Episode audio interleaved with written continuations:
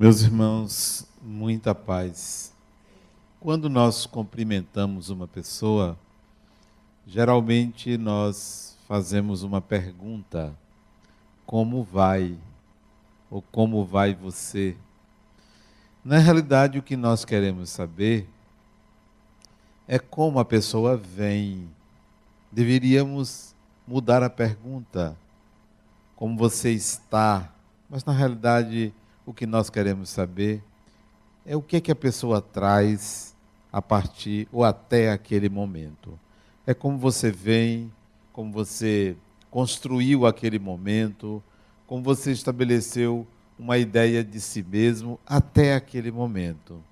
Mas o como vai talvez contenha um desejo de saber ou de querer que a pessoa caminhe em determinada direção ou que ela siga determinado caminho ou ideia. Nós queremos que as pessoas estejam bem. Nós queremos que as pessoas eh, se sintam tão bem como nós nos sentimos ou queremos aparentar que estamos bem. Isso é bom, mas encobre o real estado de espírito de uma pessoa.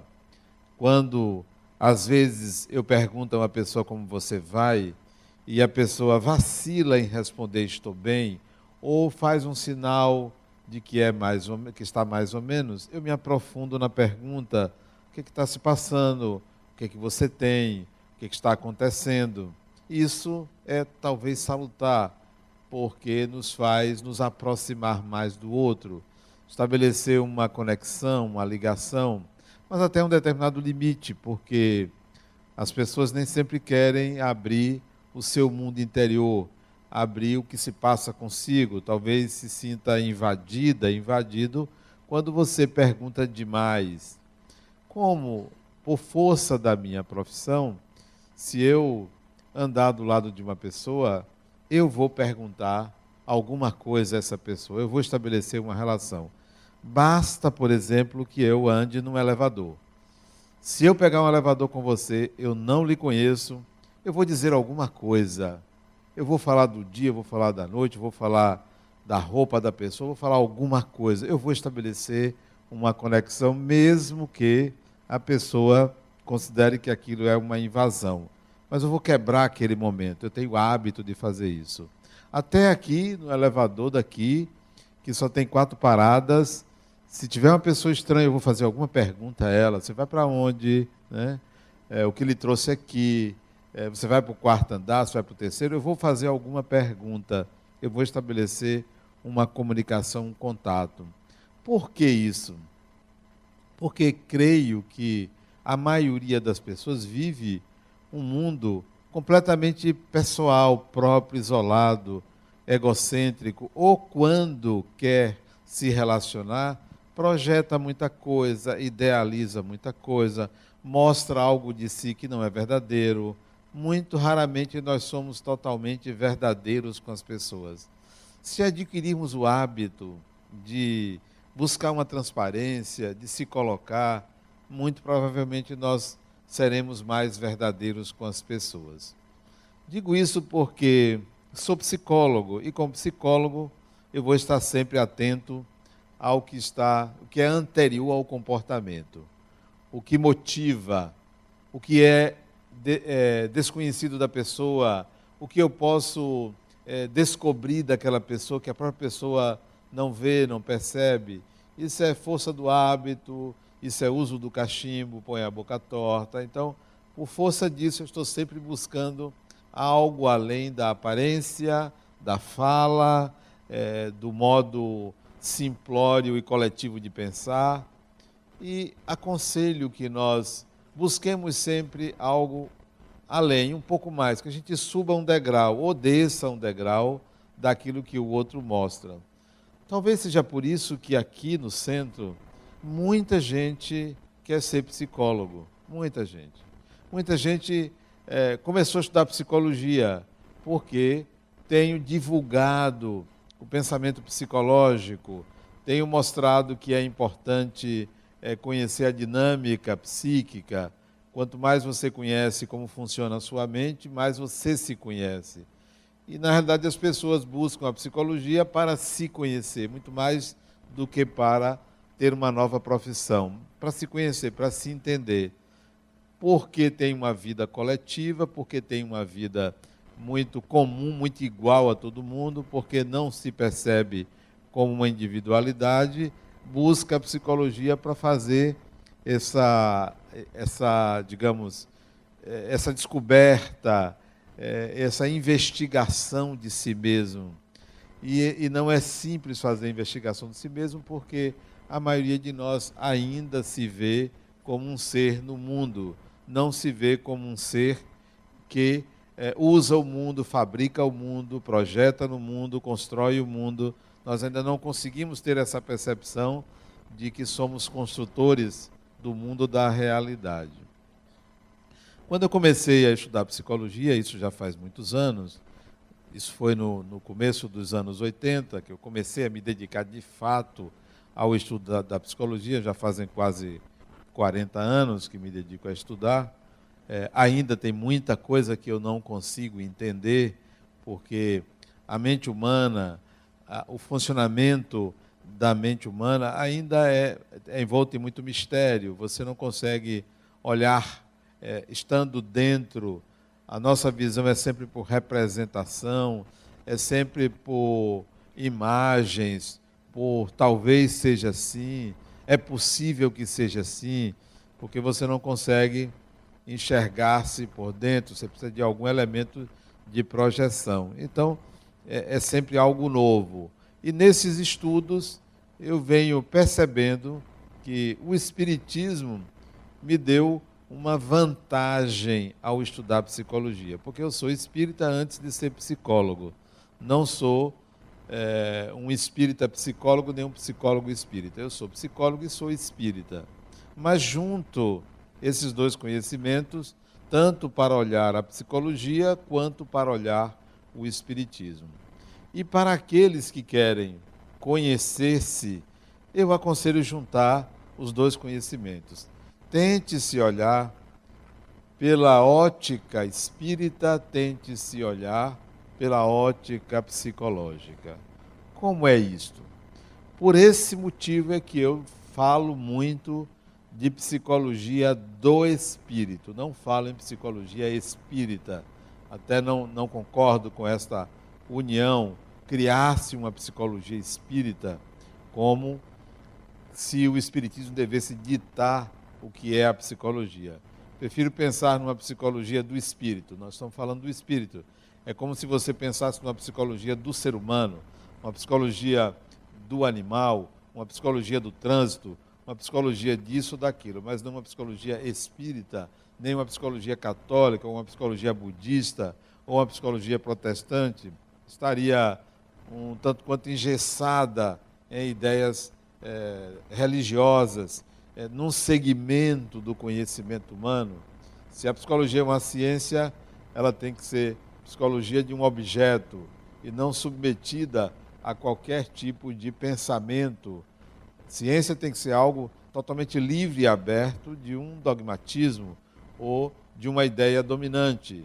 A mente tem que se abrir para o conhecimento como um todo. Então, aconselho quando a gente for se analisar, utilizar conhecimentos da psicologia, utilizar conhecimentos do espiritismo. Em que medida? Talvez é, 50%. Talvez a gente devesse se olhar metade de um lado, metade do outro. Mas quando olhar pelo olhar do Espiritismo, se visse ou se visse 100% espírito. Quando fosse olhar pelo olhar da psicologia, se visse 100% utilizando uma mente que produz um comportamento a partir de uma vontade. Então, que ambos os conhecimentos fossem aplicados 100%, mas que nós pudéssemos estar nos olhando, bom, eu preciso me ver pelo lado psicológico, eu preciso me ver pelo lado espiritual. O equívoco é quando nós, usando a psicologia, queremos restringir o olhar espiritual. O equívoco é quando nós queremos nos enxergar pelo espiritismo, restringimos o olhar psicológico. são indissociáveis, estão imbricados, estão misturados. Psicologia e espiritismo não são conhecimentos que possam, a não ser metodologicamente, a não ser por uma questão de se estudar um e outro saber, você separar. Mas quando você olha o ser humano, você pode observar o ser humano sobre diversos e diferentes ângulos que se é, conectam, que se misturam.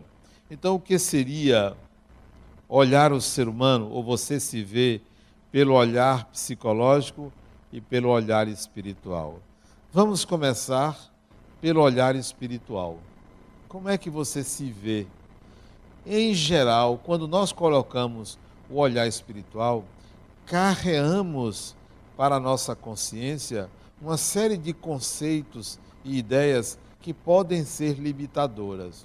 Vou dizer uma: quando você pensa no espiritual, pode, pode ter medo de espíritos e você vai carregar isso para a análise de si mesmo como espírito. Quando você pensa espiritual, você pode pensar em morte. Simultaneamente, você também vai começar a pensar: não, eu não vou querer pensar nessas coisas ruins. Quando você pensa espiritual, você pode pensar em mediunidade, em espíritos, em obsessores, você quer afastar. Então fica difícil você ter um olhar espiritual sobre você sem que você faça uma limpeza no significado desta palavra espiritual. O olhar espiritual simplesmente é eu sou um espírito. Esse é o olhar espiritual. Não é o olhar mediúnico, não é o olhar da obsessão, não é o olhar, olhar da religião, que outra questão delicada é quando fala espiritual, você entra no terreno, no campo da religião. E aí vem o aspecto moral, aí vem a questão do bem e do mal. Você vai enviesar a análise de si mesmo, porque você começa a contabilizar o que você fez de bem e o que você fez de mal. Como se isso fosse suficiente para definir o que é uma pessoa muito, muitas, muitas pessoas fazem isso. Vamos ver se eu faço, se eu sou uma pessoa boa ou pessoa má. Aí começa a contar as vezes que fez algo de bom, as vezes que fez algo de mal. Como se nós estivéssemos num concurso. Vamos ver é, o peso maior que é dado. Essa é uma avaliação simplista, inadequada e inconsequente que induz ao erro ao avaliar-se ou avaliar qualquer pessoa. Ninguém pode ser julgado por um ato. Você julgar uma pessoa por um ato, você reduz milhares de anos, milhões de anos, ou toda a experiência do ser humano a um segundo. Não, não podemos fazer isso. Isso é, é de um reducionismo muito barato. Então ninguém pode ser julgado por um ato, muito menos por uma fase da vida. Numa fase que você estava é, cheio de gás, cheia de gás, fazendo muita coisa boa, então eu vou julgar a sua encarnação, olha que pessoa maravilhosa é essa, só porque naquela fase a pessoa estava muito bem. Ou o inverso. Então ninguém pode ser julgado por um ato, por uma fase, nem por uma encarnação.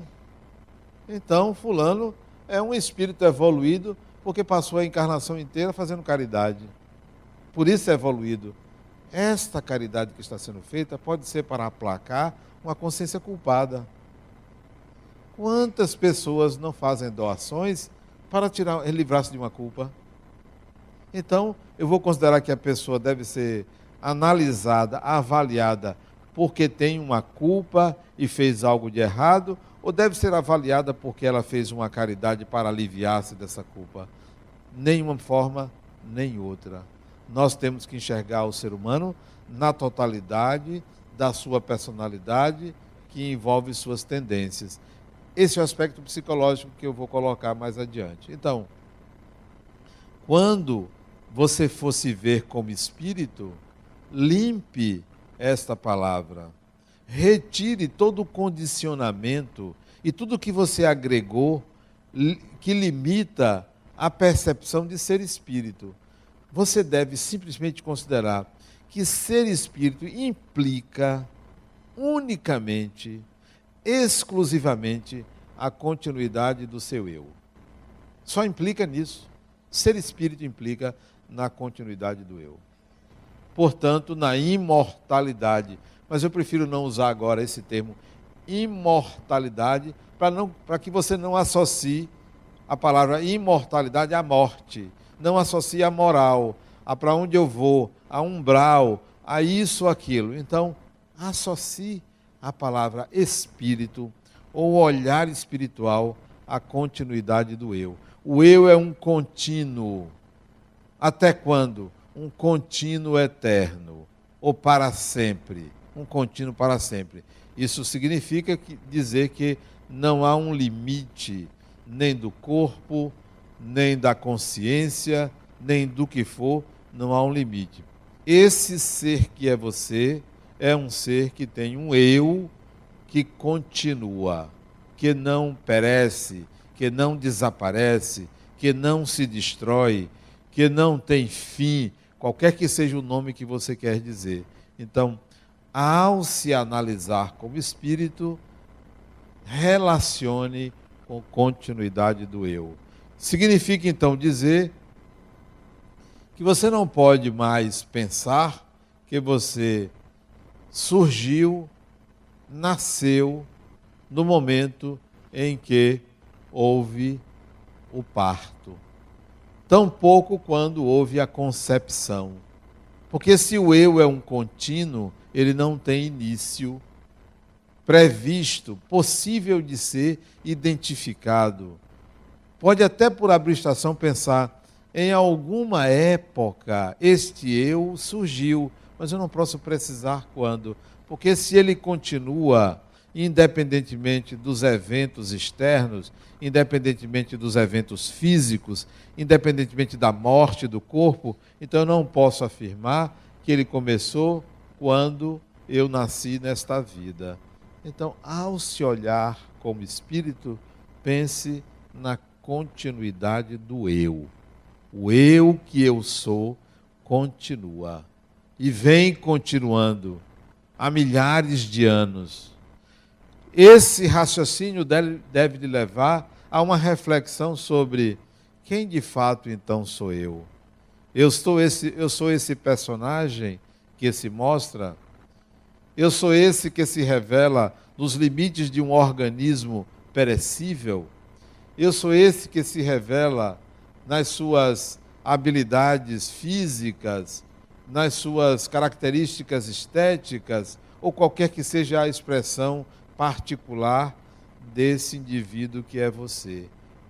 Se você pensar em continuidade do eu, se você pensar numa bagagem de muitas experiências reencarnatórias, se você, você pensar é, em todas as possibilidades de manifestação do eu no universo material, você vai ser obrigado, pelo olhar espiritual, a pensar assim: eu sou muito mais do que eu pensava que eu era.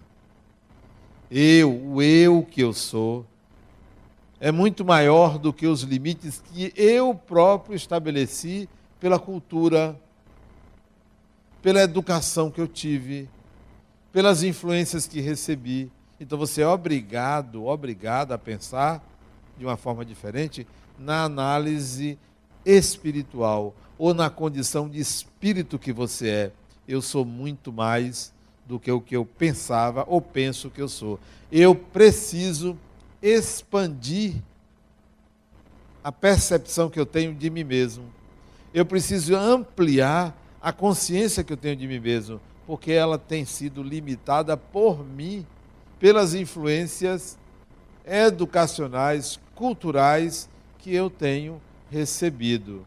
E essa ampliação da consciência e, e essa percepção mais extensa de si mesmo requer uma parada, um silêncio, uma reflexão mais profunda, requer uma renúncia, porque se você não fizer uma renúncia do personagem que você criou, ele vai tender a sufocar você.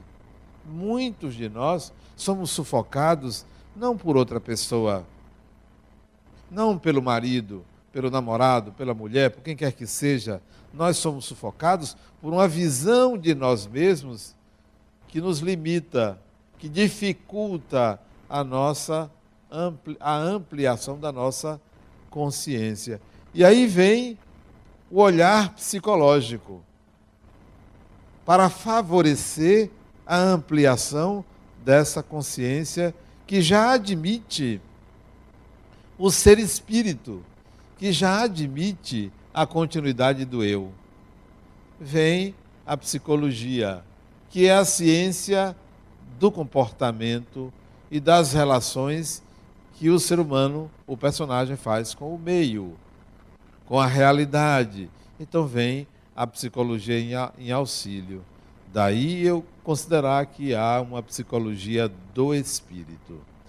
A psicologia deve então fornecer a você elementos para o entendimento de como funciona o pensar, o que é a formação de uma ideia, o que é o desejo, o que é a motivação, o que é a finalidade, como funciona a consciência e os limites inferiores e superiores da consciência, a que está sujeita a consciência, para que você possa fazer uma distinção entre o personagem que você é e um aparelho que você utiliza chamado consciência ou chamado mente.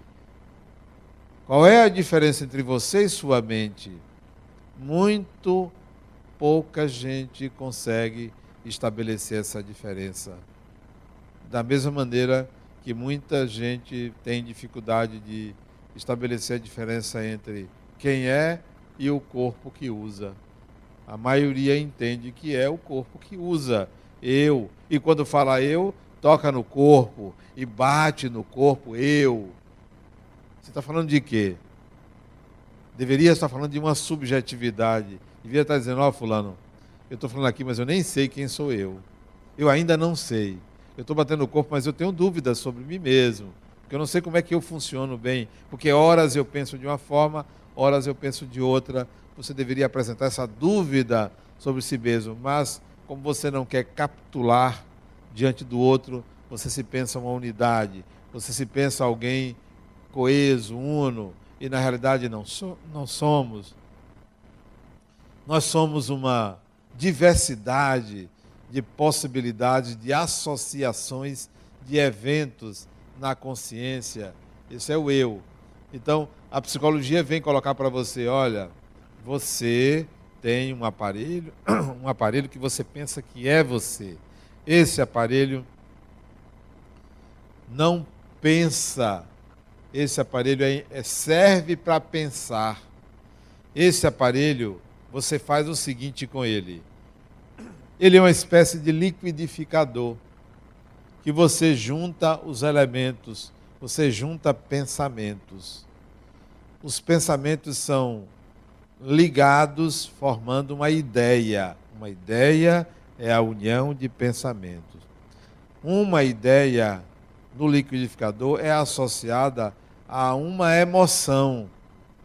Uma ideia associada a uma emoção gera a tendência a um comportamento. Todo comportamento é a junção de pensamentos que formam ideias que associam as emoções e você então age.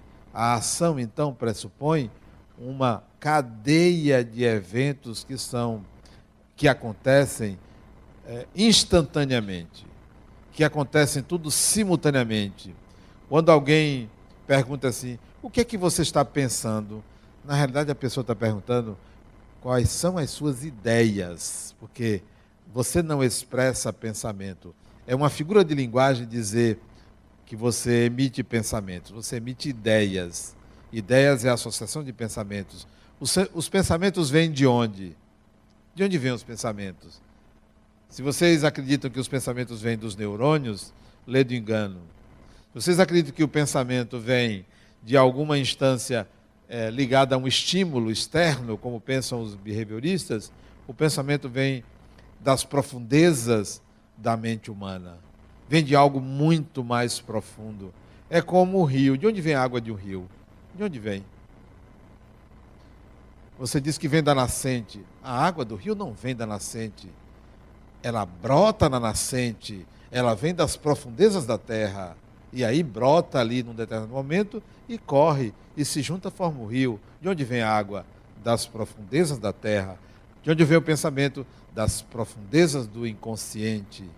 Vem de algo muito profundo que é estimulado o pensamento pelo espírito. O espírito deseja, utiliza a mente para aglutinar pensamentos, formar ideias, juntar emoções, então ele atua no desejo dele. O desejo não é o ato. Desculpe.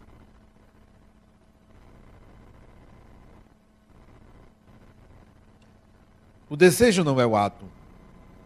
O ato é o produto final, é a consequência, porque tudo nasceu lá no espírito. Há um impulso, que é o desejo, mobiliza pensamentos e forma ideias, que associa as emoções, que são instintivas, e aí você realiza o ato. Quando não são emoções, são sentimentos que não são instintivos, instintivos são resultantes de experiências no tempo. A psicologia, então, vai oferecer a você o seguinte raciocínio ou reflexão. Espera aí. Eu estou habituado a fazer uma coisa e agora estou percebendo que é por um automatismo. Que não sou eu que quero fazer isso. É porque eu estou usando mal um aparelho. É como você pegar um alicate de unha e querer cortar a unha. Está usando mal um aparelho. Para cortar a unha, você tem que usar tesourinha. O alicate de unha é para algo mais sutil. Você está usando indevidamente o aparelho. Então tem gente que usa a mente de uma forma indevida. Uma pessoa que é agressiva, ela pensa às vezes que é um defeito dela. O defeito, entre aspas, é a utilização inadequada de um instrumento. Porque a agressividade é gerada pela raiva. A raiva é um instinto, é instintiva, é uma emoção que você não está sabendo usar. E você se considera inferior porque você tem raiva. A inferioridade não é ter raiva, porque todo ser humano tem raiva, porque a raiva pertence a uma instância que se agrega a ideias. Você precisa aprender a manipular, a utilizar, a administrar algo que é inerente ao humano. Todo ser humano tem raiva. E você já se considera inferior porque você é agressivo ou agressiva, porque você agiu com agressividade. Você devia dizer assim: não é que eu seja inferior, eu ainda sou incompetente para utilizar a minha mente, porque a raiva vai sair do, das suprarrenais, vai invadir a camada sanguínea e vai para a mente, vai ser psiquificado. E aí você vai ter que resolver aquela quantidade de energia que é colocada à disposição do espírito. Então, é apenas uma questão de aprender que há um órgão que cuida disso chamado mente. Você precisa aprender a usar a mente.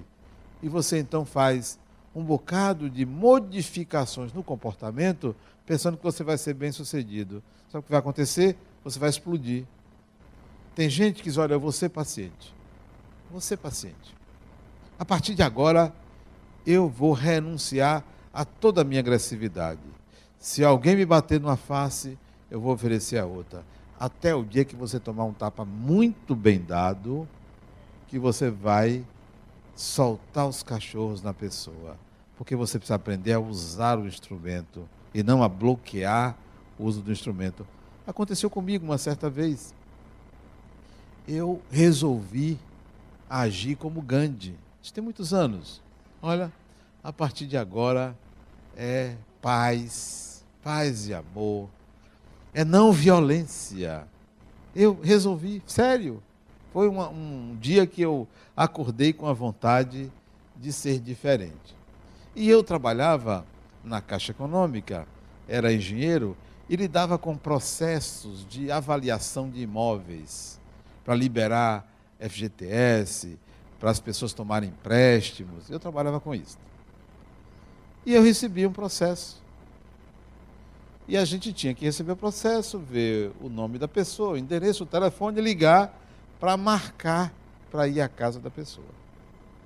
Eu recebia assim uns 10 processos por semana E aí eu peguei este e liguei para a pessoa. O telefone chamava, ninguém atendia. Eu liguei em horários diferentes, até que depois de uns três ou quatro dias eu consegui falar com a pessoa. E marquei numa sexta-feira, que era o horário conveniente para ela, para ir lá. Marquei. E fui. Vocês encontraram ela? Eu também não, a casa estava fechada. Eu cheguei meia hora antes do horário marcado e fui embora uma hora depois do horário marcado. Não encontrei. Voltei, bom, vou aguardar. E a orientação é: se você não encontra, tente uma segunda vez. E eu, então, no mesmo dia liguei, chamava, ninguém atendia. Depois de uns dois dias a pessoa atendeu e reclamou comigo: o senhor não foi. Eu disse: eu fui. O senhor não foi. Eu estava lá. Não é uma casa assim, assim? Ela disse: é. Eu disse: a senhora estava lá? Não, eu mandei uma amiga minha aí. Eu disse: a sua amiga não foi. Ela não lhe deu esse retorno, ela não foi. Então vamos marcar uma segunda vez. Marquei uma segunda vez. Eu era Gandhi. Então, eu tinha toda a paciência com ela. Marcamos uma segunda vez, um horário disponível para ela. Alguém aqui foi? Ela também não foi. Disse, meu Deus do céu, o que é isso? E era um buraco o lugar. Era uma ladeira no Pernambués que descia, o carro ficou lá em cima, eu descia para procurar aquele lugar, até que eu achei, ela não foi a segunda vez. Meu Deus do céu, alguma coisa aconteceu. A pessoa pode ter tido um problema de saúde. Eu era grande, dei um bocado de desculpas para ela. Voltei, consegui falar com ela alguns dias depois. Ela disse: Olha, eu não pude ir, não pude avisar o senhor, eu não pude ir. Aí criou uma história lá, que eu não sei até hoje se é verdadeiro ou não, não pude ir, mas nós, eu estarei lá tal dia. Vocês foram? Ela também não foi. Mais ainda, mais ainda, quando eu bati na porta, é, era uma, existia uma entrada, uma espécie de jardim antes da porta principal, e voaram três cachorros em cima de mim. Se não fosse o portão, eu seria trucidado. Mas eu era Gandhi, né? não violência, não agressividade. Fiquei tranquilo, disse, não, algum problema que ela teve de novo. Até que eu consegui falar com ela e com toda a calma do mundo. A senhora, o que é que houve? Eu fui lá, ela disse outra desculpa. Eu disse, olha, eu vou ter que devolver seu processo. Você não vai ter direito a receber o seu dinheiro. Você tinha direito a liberar seu FGTS, não vai ter direito. Eu vou ter que devolver seu processo. Disse, não faça isso, pelo amor de Deus, tal, tal. Dessa vez vai dar certo, tal. Eu vou estar lá. Disse, minha senhora, eu vou dar a última chance à senhora. Eu sou obrigado a devolver o processo. Até que eu encontrei, ela estava lá. Agora, olha a cena. Eu vou descendo a ladeira, na porta da casa, tinha umas 10 pessoas me esperando. Digamos que o nome dela seja Dona Maria, porque Maria é um nome comum, né? Aí eu de lá de cima, quando eu vi aquela cena, eu fui tomado de uma raiva. De uma raiva, porque eu ia encarar ela, tudo que eu tinha acumulado saiu. Aí eu. Quem é Dona Maria aí? Ela disse, sou eu. eu disse, a senhora sabe como é que galinha morre? Foi, assim mesmo. Eu não conhecia a mulher, mas eu estava com tanta raiva dela. Eu disse, torcendo o pescoço. Disse, é o que eu tenho vontade de fazer com a senhora. Mas eu disse isso sério, com raiva dela. Eu não aguentei. Mas ela se sentiu tão culpada que ela disse: Meu filho, eu fiz um bolo para você. Pronto, aí. Acabou. Ela me conquistou pela boca, pela boca. E aí eu comi aquele bolo naquele dia. Isso, essa história é verídica, é fato que eu vivi isso. Foi assim mesmo. Por que, que eu conto isso? Porque nós temos o hábito de querer mudar atitudes. Atitudes. Queremos mudar comportamentos. Esquecemos que o comportamento é consequência, não é causa. É como uma palavra. Uma palavra é consequência. ela vem de uma ideia, que vem de pensamentos, que vem as ideias associadas a emoções. Então, se eu quero mudar um comportamento, eu tenho que dissecá-lo para ver que emoção está associada e que ideias constroem aquele ato. Aí eu posso mudar. É aí onde a psicologia vem em nosso socorro. Porque se você simplesmente se apoiar numa ideia de mudança de comportamentos, porque nós aprendemos isso, a cultura nos deu essa informação, você tem que mudar seu comportamento, você tem que ser uma pessoa melhor, você esquece que é, o comportamento é consequência, o comportamento é resultado. Daí a psicologia ser importante. Não precisa é, ir para uma faculdade, não, não precisa ser terapeuta, nem precisa ir a um psicólogo, que aliás são muito caros, né? Quando vocês forem, procure mais baratos, porque os que tem por aí são muito caros. A competência é a mesma, tanto dos mais caros como dos mais baratos. Não precisa ir a um analista. Você mesmo pode desconfiar que você precisa entender de como e porquê você constrói uma ideia. Não é nem um pensamento, mas posso até dizer pensamento pelo hábito. Você tem que saber como é que você constrói um pensar. Você tem que aprender que você não deve afastar um pensamento, você deve entender as razões daquele pensamento. Tem que saber a origem dele, por que você está pensando aquilo, o que ele leva a pensar aquilo. Você deve entender que se você tem um julgamento sobre uma pessoa, um julgamento sobre um lugar, um julgamento sobre uma situação, todas as vezes que você for analisar, falar sobre uma pessoa, um ato, uma, uma experiência, ela vai ser enviesada. Todo julgamento, por mais que você diga, não, não é porque eu penso assim de fulano que eu estou analisando dessa forma. Improvável. O colorido dos nossos raciocínios é dado pelos julgamentos que nós fazemos das pessoas, das ideias, das experiências que nós é, temos. Por isso que Jesus disse: não julgueis. Não é para você não julgar, porque é impossível que não julguemos, porque julgar é avaliar, julgar é comparar coisas e atribuir um valor a elas. É impossível, mas a gente tem que entender que todas as vezes que julgamos, nós vamos enviesar a construção dos nossos pensamentos. E temos que dar um desconto. Às vezes eu digo à pessoa: olha, dê um desconto. Esses dias eu disse a quem? Não sei se foi a um paciente meu ou foi a um amigo meu. Dê um desconto, porque você sabe que eu gosto de Fulano. Eu gosto. Então, tudo que eu falar, eu gosto. É porque eu não estou me lembrando a quem foi que eu disse. Eu gosto, não adianta você falar, porque eu gosto. Tudo que eu disser aqui, você dê um desconto, porque eu gosto. Já disse o inverso. Não se esqueça, eu não gosto de fulano. Tudo que eu disser e que tem fulano vai sair enviesado. Dê um desconto, porque você não consegue a neutralidade. A neutralidade é apenas um arquétipo, é uma tendência você não consegue se livrar dos seus julgamentos, da forma como você é, avalia uma situação, uma pessoa, uma coisa.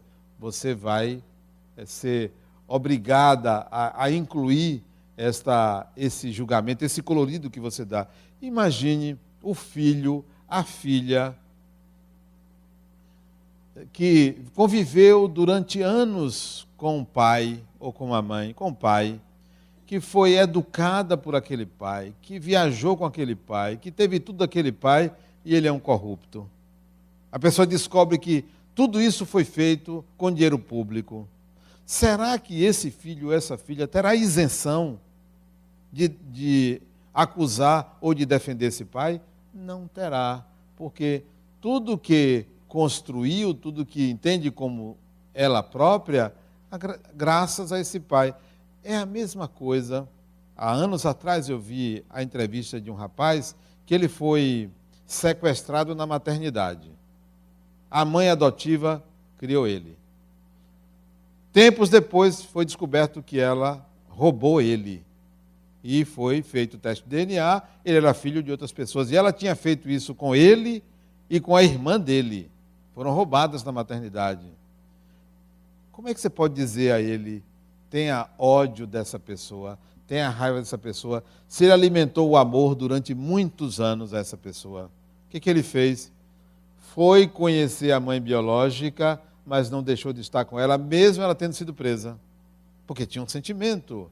Você não consegue se desvencilhar daquilo que você é, alimenta como julgamento ou como sentimento a respeito de alguém ou de situações. De tal maneira que a psicologia vem em auxílio de uma percepção de que, além da sua personalidade, além do espírito que você é, você usa um aparelho que mascara, que tem particularidades, que funciona de uma maneira que você desconhece. Então você tem que aprender a usar aquele aparelho que é a mente humana, que não é o espírito, que não é o cérebro. Faça uma gradação entre o espírito que você é, o personagem que você expressa, a mente que você que o personagem usa, o cérebro e o corpo que traduz uma imagem de você. Você tem que ver que isto é uma gradação que tem limites, que tem diferenças, que tem particularidades. Então, junte a psicologia com o espiritismo, a psicologia com a consciência de ser espírito, a psicologia com a continuidade do eu. Para mim, é impossível hoje olhar para uma pessoa e não me perguntar quem é esse espírito que está diante de mim. O que é que essa pessoa, esse espírito, sabe da sua própria mente? Eu tenho que me perguntar isso. Não é possível mais eu olhar para uma pessoa e pensar assim, não, é uma pessoa que nasceu há X anos atrás e que tem tal ou qual profissão eu vou me perguntar qual é a competência, a capacidade dessa pessoa em usar o equipamento mais valioso que existe na dimensão que nós vivemos, que é a própria mente humana. A mente humana é a matéria-prima de Deus. Não é a matéria, não é o corpo físico. É a mente humana, porque é, ela é um organismo plástico, maleável, mas de grande poder de influência sobre o eu, de influência sobre as realizações do espírito. Daí eu falar em psicologia do espírito. Primeiro, continuidade do eu. Segundo, há uma dinâmica psíquica a ser compreendida.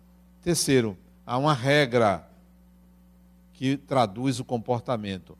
Há uma regra que eu uso muito.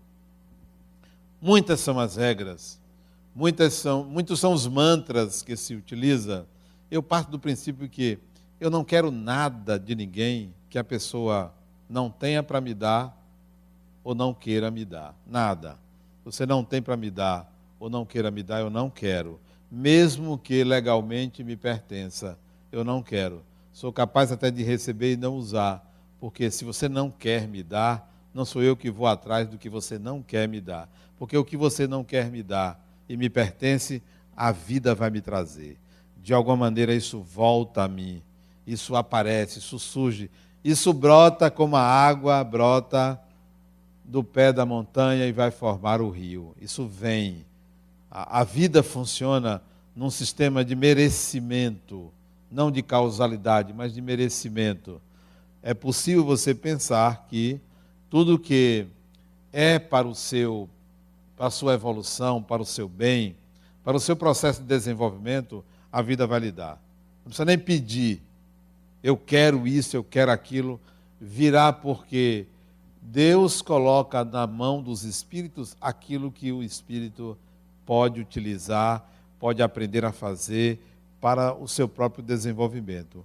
Então, em matéria de atitude, se eu penso na continuidade do eu, se eu sei como funciona a mente, em matéria de atitude, eu vou partir do princípio que eu não quero nada de ninguém que a pessoa não possa me dar. Isso me serve para quando a pessoa falta educação comigo, ou é mal educado ou mal educada comigo, eu vou pensar: primeiro, eu mereço, segundo, a pessoa não tem. Eu mereço e a pessoa não tem. Por isso que não pode me dar, porque não tem. Regra da convivência. Não me dá assim, me oferece isso porque eu mereço. Não me dá o que eu achava que merecia porque não tem. A pessoa não tem. Então, quem é mal educado não tem educação. Quem recebe a mal educação do outro é porque merece e precisa educar-se, precisa obter aquilo, precisa fazer diferente, porque você só tem o que você merece. Não parto do princípio que um ato deva ser julgado como um ato bom ou um ato mau. Parto do princípio que quem pratica um ato que agride outra pessoa ou que agride a si mesmo é ainda alguém que não tem competência para fazer melhor para si e para o próximo. São a, as regras que eu utilizo na psicologia do espírito. Impossível não enxergar as pessoas como espíritos, embora isso não lhe apareça, embora isso não seja tratado diretamente. São espíritos. Hoje de manhã, eu andando com um amigo meu, eram, começamos a andar 10 para 5. 10 para 5 da manhã. Estava escuro, porque ele tinha me pedido para andar um pouquinho mais cedo. Geralmente a gente começa a andar às 5 e 10 da manhã. Hoje foi 10 para 5. E ele chegando assim para mim, Adenal, o que é que eu faço? Eu estou com um problema com meu filho. Eu não consigo entender ele. Ao mesmo tempo eu quero ajudá-lo, mas me causa eu fico nervoso porque é, ele age de uma forma totalmente contrária ao que eu aconselho ele. Eu simplesmente disse para ele: talvez o problema não seja seu filho, talvez o problema seja você. Eu já notei que você também, às vezes, quer me explicar as coisas, mas você não consegue. Você acha que eu devo dizer que você, é você o problema ou sou eu o problema? Será sempre eu que não sou capaz de entender você talvez você não seja suficientemente claro ou utilizando a maneira adequada de atingir seu filho, de alcançar ele. Experimente pensar como alguém que tem a idade dele. Deixe a condição de alguém que tem 50 anos e pense em alguém que tem 15 anos, 14 anos. Talvez você consiga atingir ele. Aí eu trago isso para a nossa reflexão. Será que você exige das pessoas que elas sejam como você ou você consegue chegar às, pe pessoas como elas são? Será que você consegue enxergar o outro? Em geral, nós temos dificuldade de enxergar as pessoas porque nós medimos, nós comparamos, nos comparamos, nós exigimos que o outro eh, tenha determinada performance. Que tal antes de exigir, esperar? Eu vou primeiro conhecer, depois eu posso então dizer o que quero, o que penso. Daí ser importante, antes de falar, ouvir, antes de avaliar, escutar, observar para saber quem é ou com quem você está lidando.